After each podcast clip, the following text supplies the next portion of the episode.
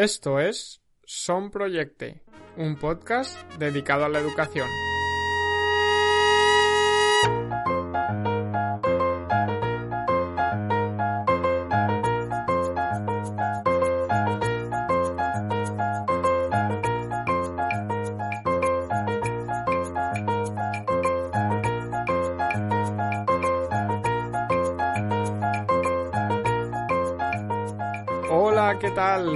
Bienvenidas y bienvenidos a todos y a todas a Son Proyecte.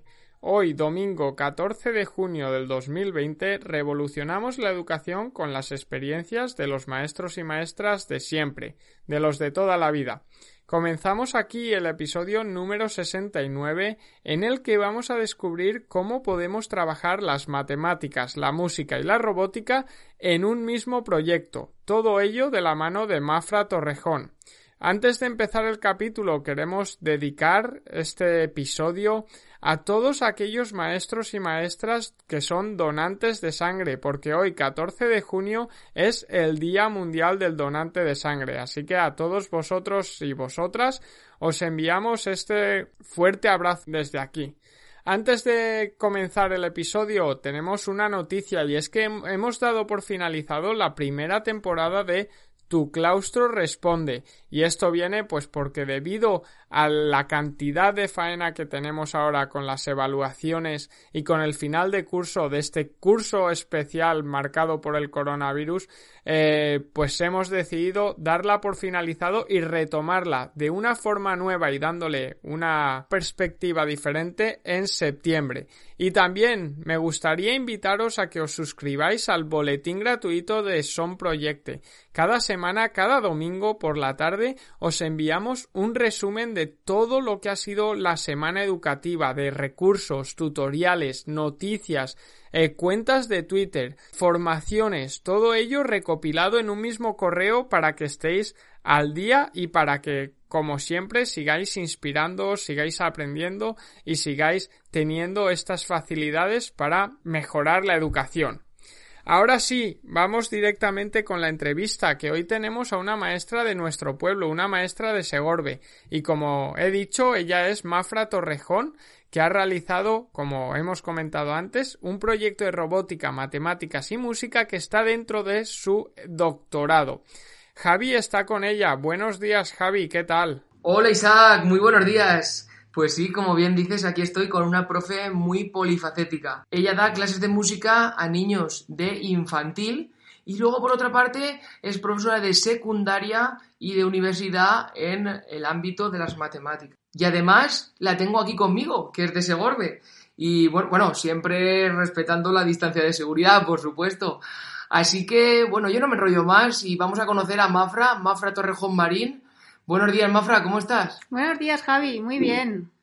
Bueno, lo primero de todo, bienvenida al podcast y muchísimas gracias por recibirnos a estos días que, estamos de, confinamiento, pero bueno, manteniendo la distancia aún podemos hacer hasta entrevistas. Eh, lo primero de todo, eh, ¿dónde estás trabajando ahora? Porque hemos visto que tienes un montón de actividades. Pues actualmente estoy trabajando, como bien has dicho, en la Escuela de Música de la Sociedad Musical de Segorbe, donde doy música a los nenes más pequeños, de edades de entre los 3 y los 8 años. Además, yo soy profesora de matemáticas y estoy trabajando en un instituto de educación secundaria. Muy bien. ¿Y este proyecto dónde lo has llevado a cabo? ¿En la educación secundaria o en la escuela de música? Pues este proyecto de robótica músico-educativa eh, lo estoy llevando a cabo en la escuela de música. Eh, la verdad que surgió hace unos poquitos años cuando yo empecé a trabajar también de profesora asociada en la Universidad Chaume I de Castellón, en la que conocí a unos grandísimos compañeros del área de didáctica de la matemática, los cuales estaban trabajando ya con robótica educativa y me interesé un poco por el tema de la robótica y, ¿por qué no?, juntarlo en las que son mis dos pasiones, la matemática y la música. Muy bien. Y entonces estás llevándolo a cabo en la escuela de Segorbe, ¿no? Como habías dicho. ¿Y en qué edades? Estamos haciendo un proyecto en el que engloba todas las edades de, de, infantil y primera etapa de primaria. Es decir, lo llevamos a cabo entre los niños que vienen juntos de 3 a 5 años y también lo tenemos en práctica los de 6 años, que serían los de primero de primaria, y los de 7 años, que serían los de segundo de primaria. Y este proyecto forma parte de tu doctorado. Estás investigando además sobre. Correcto. Eh, como ya bien te he contado, todo esto surgió hace unos años cuando empecé a trabajar en la universidad. Entonces, eh, en aquel entonces compañera y hoy en día directora de tesis, nos decidimos en embarcarnos en este nuevo proyecto innovador y novedoso, porque hasta la fecha no hemos encontrado referencias de robótica educativa aplicada a la música. Entonces decidimos eh, plasmarlo o investigarlo dentro de un doctorado. Es el doctorado de educación en el que estoy llevando a cabo, es mi segundo año y estamos pues descubriendo cosas, haciendo actividades, poniéndolo en práctica y especialmente este proyecto es un proyecto estudio piloto, se está llevando a cabo en la Escuela de Música. Muy bien. Y nada más haces el proyecto, nada más piensas el proyecto, nada más comienzas tu doctorado. ¿Qué objetivos te marcas del proyecto? ¿Cuáles son los objetivos? El principal objetivo es eh, aunar las materias de matemáticas y música con robótica educativa, tanto para aprender música, para desarrollar el pensamiento computacional mediante la resolución de problemas y sobre todo que tenga una parte motivadora para que los niños vayan a aprender música de una manera diferente. Y por lo que he estado investigando, no ha habido nada al respecto de, de esta manera de trabajar esta metodología? No, en principio no, de que usen robótica educativa sí, se está extendiendo incluso ya en, los centros de educación infantil y primaria, pero en escuelas de música y para aunar, digamos, la robótica, las matemáticas y la música es, es pionero, es novedoso. También es uno de nuestros principales objetivos o retos, es decir, llevar a cabo este proyecto eh, en el que nosotros vamos a, sentar las bases de lo que es la robótica músico-educativa y vamos a proponer una forma de, trabajarla mediante una metodología innovadora y viendo a ver los resultados que obtenemos para sacar las conclusiones pertinentes. Muy bien, todo esto está genial de manera teórica o técnica, pero ahora nos gustaría, para el que quiera empezar a aplicar la robótica educativa, eh, en sus clases de música. Nos gustaría saber en qué se basa el proyecto, cuáles son esas actividades que estáis haciendo, cuáles son los robots. Cuéntanos un poquito. Vale, pues los robots que utilizamos son los robots B-Bots. Son unos robots programables que llevan unos botones en su parte superior y en la que los niños eh, los, los apretan los botones con una serie de comandos y direcciones y el robot hace posteriormente lo que los niños le han indicado. Eh, estos robots se desplazan por unos tableros que en mercado eh, venden varios tipos ya de tableros para trabajar diferentes contenidos, pero de música eh, no hay. Entonces nosotros creamos también los tableros adaptados a los contenidos que nosotros en música queremos dar. ponemos el robot encima del tablero y él se desplaza por una serie de cuadrículas. Las cuadrículas son de tamaño 15 por 15 centímetros, entonces nos creamos los tableros, colocamos unos, unos folios con la temática adecuada que ahora desarrollaremos un poco más y el robot se desplaza. Eh, para el desplazamiento también utilizamos unas tarjetas de secuenciación y comandos en los que los nenes eligen eh, qué teclas deben apretar. Son unas tarjetas en las que tienen flechas hacia adelante, hacia detrás, giro a la derecha, giro a la izquierda, etcétera, los comandos del propio robot entonces, primero eligen la secuenciación que debe hacer el robot, después la aprietan en los botones del robot y el robot la lleva a cabo. Eh, este proyecto en concreto es, lo trabajamos en tres fases. La primera fase es la de familiarización y de manejo del robot para que todos los nenes aprendan a cómo funciona. La segunda fase es la del desplazamiento por caminos marcados que previamente le hacemos los profesores y sirven para la resolución de problemas que les proponemos. Y ya la tercera fase es cuando los nenes se supone que ya saben el manejo y han aprendido cómo deben utilizarlo, pues ya es la toma de decisiones propia de cada alumno y los, robots se desplazan por un camino que ya no está, ya no está marcado. Vamos, que lo que quieres es que lleguen a esa tercera fase, ¿no? Que aprendan a programar los niños. Correcto. el objetivo principal es que lleguemos a esa, tercera fase y que ellos mismos tomen sus propias decisiones para mover, mover al robot. ¿Y se está dando ya en esta fase que estáis? Sí, sí, el estudio, digamos, aunque es un estudio pionero, que es, es, un estudio piloto, pero hemos implementado las tres fases para poder sacar conclusiones y obtener resultados. Entonces, hemos llegado eh, con la tercera fase, con todos los grupos que te he comentado, y se están obteniendo las primeras conclusiones muy positivas. Muy bien. Y en cuanto a las actividades, las actividades que estáis haciendo, ¿qué tipo de contenidos estamos trabajando en esas eh, actividades? Pues en esas actividades, como te he comentado, eh, adaptamos los tableros según los contenidos que queremos trabajar. Como son contenidos musicales y son para edades tempranas, pues trabajamos las cualidades del sonido, el sonido silencio, diferentes tipos de instrumentos. Entonces lo que hacemos es, eh, hacemos nosotros nuestros propios tableros, como ya te he comentado, además así es mucho más económico y los podemos personalizar, utilizamos goma eva, hacemos las cuadrículas de 15 por 15 centímetros y en cada cuadrícula ponemos una imagen que se puede directamente hacerla en folio e imprimirla. Las imágenes que ponemos son relacionadas con el contenido a trabajar. Por ejemplo, si estamos trabajando en clase los contenidos de sonido-silencio, pues ponemos imágenes en las cuadrículas de eh, objetos, instrumentos, etcétera, unos que tienen sonido y otros que no tienen sonido. Entonces ponemos el robot encima de una cuadrícula y les proponemos a los niños una serie de retos o, dicho en otras palabras, más técnicas de mayor de resolución de problemas. Por ejemplo, si estamos trabajando los contenidos de sonido y silencio, pues llenamos el tablero con objetos que suenen y que no suenen, les proponemos a los niños que el, robot vaya de, de una imagen que suena a otra que también suena, o que recorra todas las imágenes que no suenen. Entonces lo que intentamos trabajar son contenidos musicales.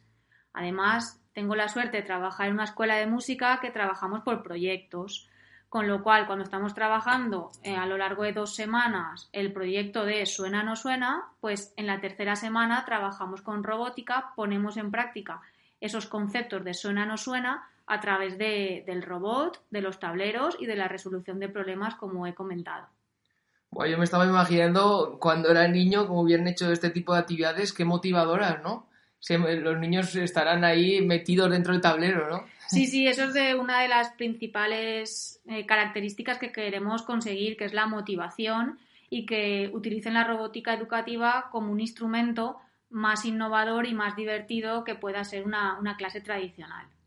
Y también me llama la atención el aprendizaje computacional y, y esta esta programación que empezar a programar o a crear, ¿no? Eh, desde edades tan, tan tempranas, eh, qué objetivos o qué, beneficios tan buenos tiene, ¿no?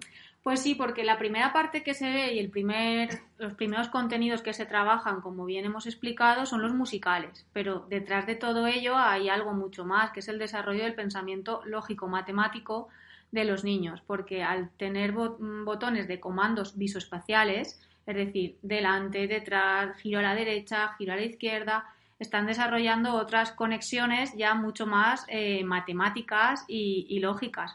Con lo cual, eh, cuando cogemos los o sacamos los resultados y las conclusiones, analizamos todo. Por una parte, analizamos los resultados musicales, cuánto de música han aprendido con este tipo de actividades, pero también analizamos cuánto de pensamiento lógico matemático han desarrollado, es decir, cuánto han sido capaz de llegar para ver los giros, para ver las direcciones, si tienen dudas, si no tienen dudas. También analizamos según las edades, porque está claro que los más pequeñitos no son capaces de hacer los giros ni derecha ni izquierda, los más mayores ya. Entonces también analizamos qué pensamiento lógico matemático desarrollan y en qué nivel, con lo cual eh, hay hay muchas conexiones que estamos trabajando en este proyecto y sobre todo beneficios para, los niños en esas edades tempranas. Claro, por ello que el, proyecto sea un mix de la matemática y la música, ¿no? Yo mientras estabas hablando me estaba apuntando aquí cositas y digo, ¿qué tal si lo trabajamos con otras áreas? Porque, por ejemplo, podemos trabajar ¿no? las emociones o el vocabulario en valenciano, en inglés. Eh, ¿Crees que se podría trabajar con este tipo de tableros? Correcto, los robots educativos utilizados en edades de infantil o primaria eh, son para trabajar otro tipo de, áreas, ¿no? Como tú bien has dicho, el lenguaje, las emociones. De hecho, en el, mercado, de hecho, eh, hay tableros ya que, los venden para trabajar todo este tipo de, contenidos. Eh, solo que, claro, si queremos aunar las matemáticas con la música y con conceptos que nosotros trabajamos día a día, no, no existe en el mercado ese tipo de tableros y, por tanto, no los tenemos que crear nosotros. Además, nos viene bien hacerlo porque así los adaptamos a nuestras propias necesidades y acabamos de hacer eh, cualquier temática musical, creamos el tablero y lo ponemos en práctica con nuestros robots músico-educativos. Muy bien, sí. Bueno, ya se ha explicado eh, bastante de qué trata el, proyecto en sí mismo, eh, pero ahora me gustaría que, incidiéramos un poquito más en lo pedagógico, en la metodología. ¿Qué metodología estás utilizando para, llevarlo a cabo? Vale, dentro de la metodología están las tres fases que ya hemos comentado. Eh, la primera fase más de familiarización, la segunda por un camino marcado y la tercera fase ya por toma de decisiones propias. dentro de esas fases los niños trabajan eh, mediante aprendizaje cooperativo, es decir, eh, hacemos grupos, lo solemos hacer por edades y niveles entonces, entre ellos son los propios alumnos, entre iguales, los que se ponen los retos o la, o la resolución de problemas. Es decir, un alumno a otro alumno le pide que el robot haga una cosa. Pues podría el robot ir de este instrumento al otro instrumento o ir de aquí a allá y es el otro niño el que lo tiene que programar.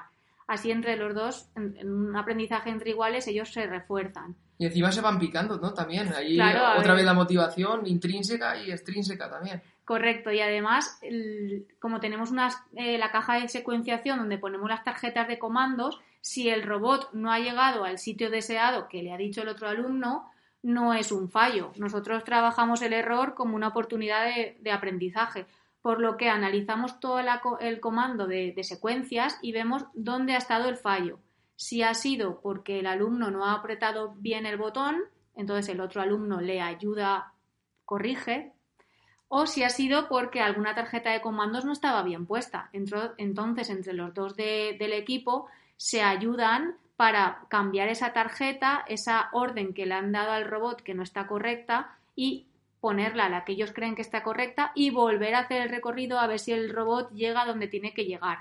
Es decir, no hay fallo para nosotros, porque cuando hay algún fallo se vuelve a replantear la secuenciación y se vuelve a programar el robot para que al final consiga llegar.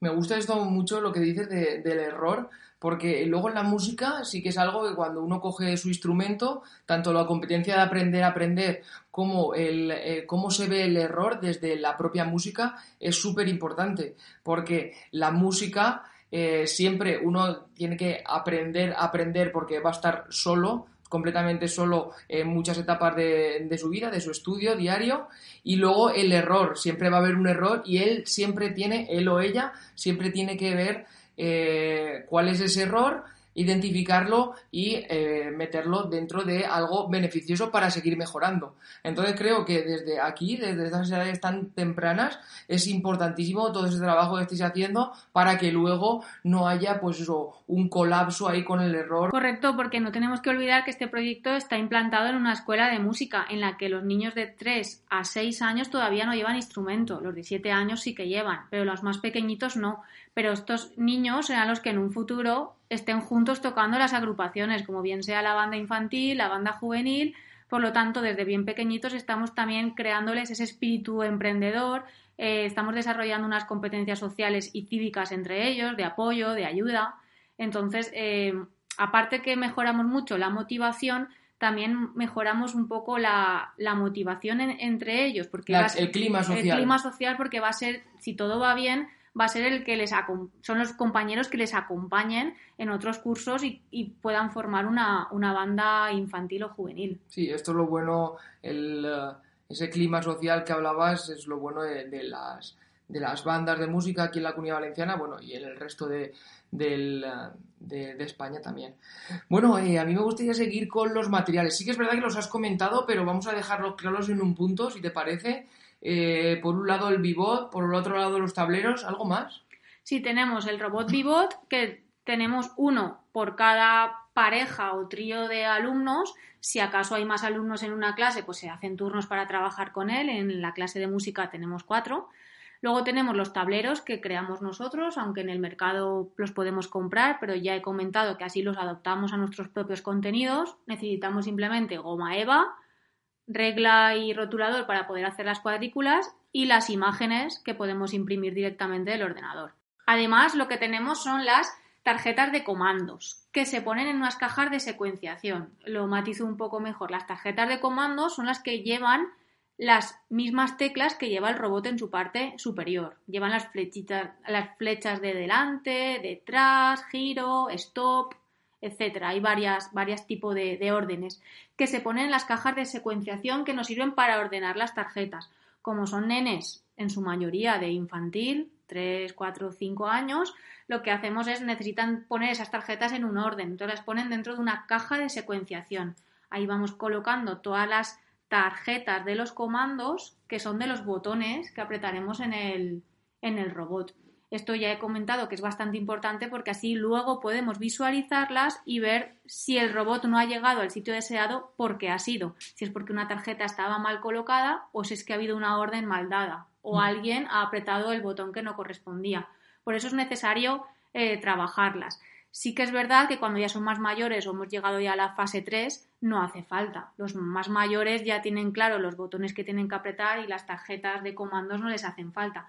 Pero sí que son muy recomendables, sobre todo para empezar con edades más tempranas. Entonces, así el, ma- el material más costoso sería el robot. El robot. El único Solo. más Lo demás costoso es, más de, de cartulina. De, de- Correcto, es más realización casera, impresiones, rotulador, la goma EVA es bastante económica. Lo ¿Y qué es- coste suele tener este, estos robots para que se esté planteando comprarse? Los robots hay diferentes precios, depende también la marca, pero suelen estar entre alrededor de los 80 euros por Mm. robot, pero duran Es un precio asumible para un cole. porque un cole, pueden una escuela durar música. varios años. Se cargan, se cargan a la electricidad, te los venden con el cable y la vida suele ser muy duradera.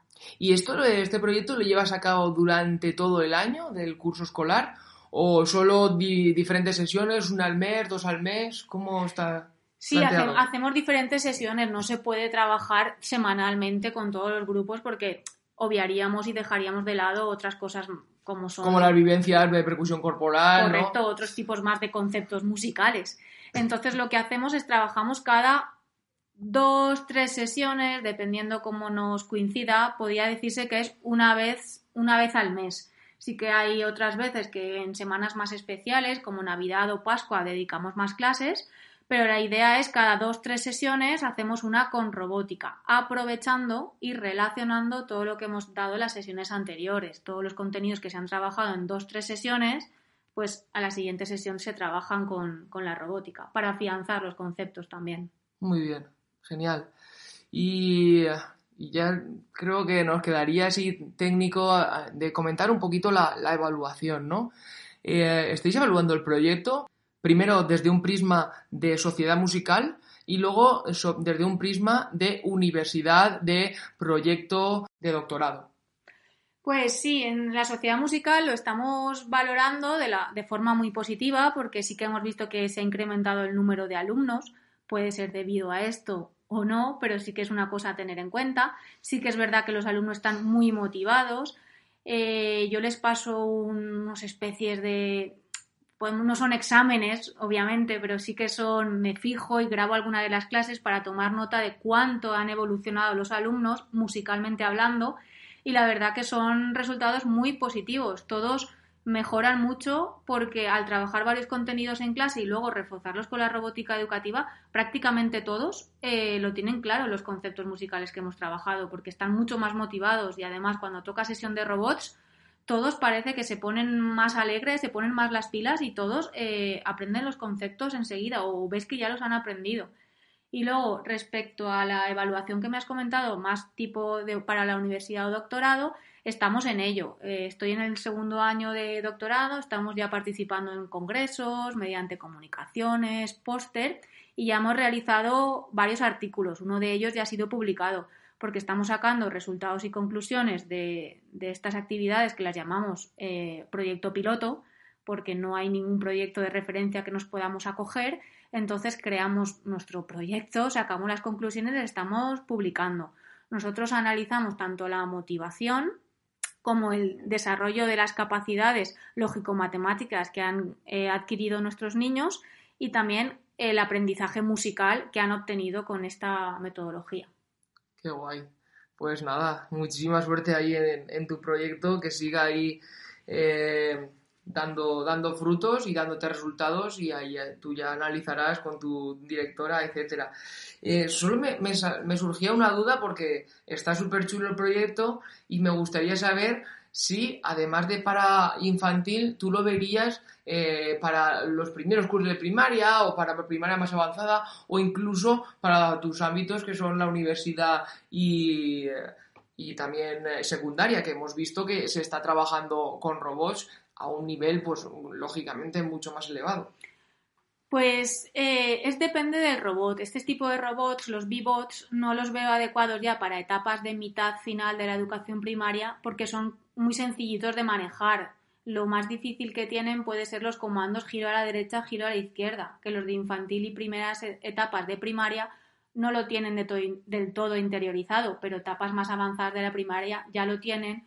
Por lo tanto, estos robots se le quedarían muy, muy cortos, muy fáciles. Pero hay en el, en el mercado hay infinidad de tipos de robots y lo veo súper adecuado que se implanten estas nuevas, entre comillas, porque ya no son tan nuevas tecnologías en nuestras aulas, pero buscando otro tipo de robots. Estos no, porque son más para trabajar en edades, mm, en edades tempranas. Sí, yo estaba pensando en, que se trabajara la textura, la armonía, la estructura, por medio Lo que sí que está bien, que le hemos planteado, pero ya fuera del doctorado, sería, eh, ya que son fáciles para otro tipo de edades, sí que, aunque sean fáciles, sí que son igual de motivadores. Entonces se pueden trabajar tipo juegos de azar. A ver dónde va el robot y depende de la casilla donde haya caído, tengo que interpretar la música de una manera, tengo que interpretar la música de otra. Eso totalmente de, acuerdo. Y también que los mayores pudieran crear los tableros para los pequeños. Eso también sería muy interesante. servicio. Correcto, que a lo mejor los, los más mayores de la escuela de música que estamos hablando, que están entre tercero y sexto de primaria, puedan ellos crear tableros específicos para trabajar algún contenido que su profesor le indique y así también pueden desarrollar el sentido de la creatividad diciendo voy a hacer un tablero para trabajar los diferentes tipos de picado y así que con mis compañeros de clase lo hagan o si estamos trabajando tableros para infantil pues mira voy a hacer una recolección de instrumentos de cuerda antiguos y así que los nenes pequeños lo aprendan eso también sí. Y luego también te quería comentar que hay infinidad de robots. Eh, la escuela de música en la que también estoy adquirió un robot, pero todavía no lo hemos podido poner en práctica, que es el Makey Makey. Es una serie de cables, por así decirlo, que nosotros podemos conectar cada cable a, por ejemplo, a una fruta y darle a cada fruta una nota musical. Entonces hay infinidad, este es uno de tantos que los de robots. Sí, esto nuestro compañero Antonio Calvillo creo que lo está utilizando en secundaria, así que... Entonces eso ya hay un mundo que se abre las puertas para introducirlos eh, en el aula y aplicarlos a, la música en concreto, en la escuela de música. Qué bien. Pues, pues yo creo que lo hemos hablado bastante bien todo. Eh, si alguno quiere contactar con Mafra, pues dejaremos ahí su Twitter y sus datos para quien quiera pues pueda ponerse en contacto, quien que tenga alguna duda de este proyecto. Y bueno, eh, a mí solo me queda, uh, antes de despedirme, solo me queda, bueno, antes de darte las gracias, em, preguntarte una pregunta que preguntamos a todos y es los retos del sistema educativo actual. Tanto, puedes hablar también, no, no solo de, de lo reglado, ¿no? Pues, eh, también puedes hablar de la escuela de música, retos como tú veas. Sí, pues en, en, general, ya que estamos hablando de robótica educativa, pues un reto que me gustaría que se siguiera impartiendo sería la utilización de, de, la robótica educativa propiamente dicha, que se ampliaran los campos de uso, que se llevaran también en las escuelas de música, porque no sé si somos la única escuela, pero yo no he encontrado más escuelas. Entonces, que digamos que se normalizara el uso de la robótica educativa, ya que los nenes lo tienen en el colegio, pues ¿por qué no llevarlo a la enseñanza no reglada como es en una escuela de música? Que se hiciera, digamos, más visible y más usual, sobre todo en los tiempos actuales en que las nuevas tecnologías están adquiriendo un gran papel muy importante. Claro, normal. Yo también estoy 100% de acuerdo contigo y, ojalá esta reivindicación o este, este rito le llegue, le llegue a alguien y, bueno, nos llegue a, los directivos de las escuelas de música, ¿no? Para seguir implantando esta cosa que al final somos los que, lo que tenemos que, poner de valor estas, estas cosas, este tipo de iniciativas. Eh, por mi parte, muchísimas gracias, Mafra. Ha sido un verdadero placer escucharte, tenerte aquí, que es, diferente y, raro en estos tiempos. Y nada, lo dicho, muchísimas gracias por, por acercarte por nuestros micros.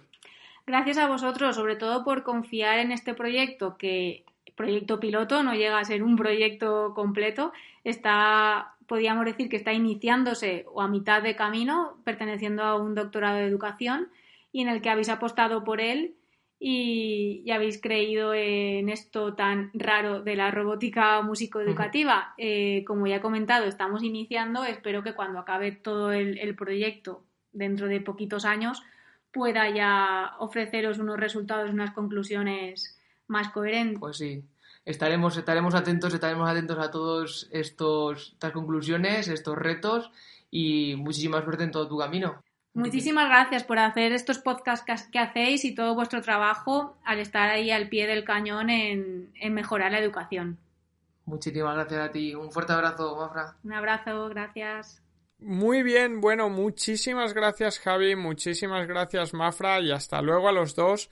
Y como siempre, vamos a destacar eh, los tres puntos más importantes de esta entrevista, ¿no? El primero es la creación de tableros o recursos o materiales personales, ¿no? Ya que si los creamos nosotros van a estar adaptados 100% a nuestros alumnos, a las necesidades y a las características, algo indispensable en la educación. El segundo es el aprendizaje entre iguales que comentaba Mafra, estableciéndose retos entre ellos y, como decía Javi, picándose este pique sano que se crea entre los alumnos, lo que va a hacer que aumente su motivación. Y muy relacionado con esta, está el error como la oportunidad de aprendizaje y, y, nunca como algo que hay que castigar, analizando el proceso e intentando ver dónde nos hemos equivocado y cómo lo podemos eh, mejorar, ¿no? Y esto no se hace entre el profesor y el alumno, sino mejor entre dos alumnos. Entre ellos se explican dónde creen que está el fallo y cómo lo pueden solucionar.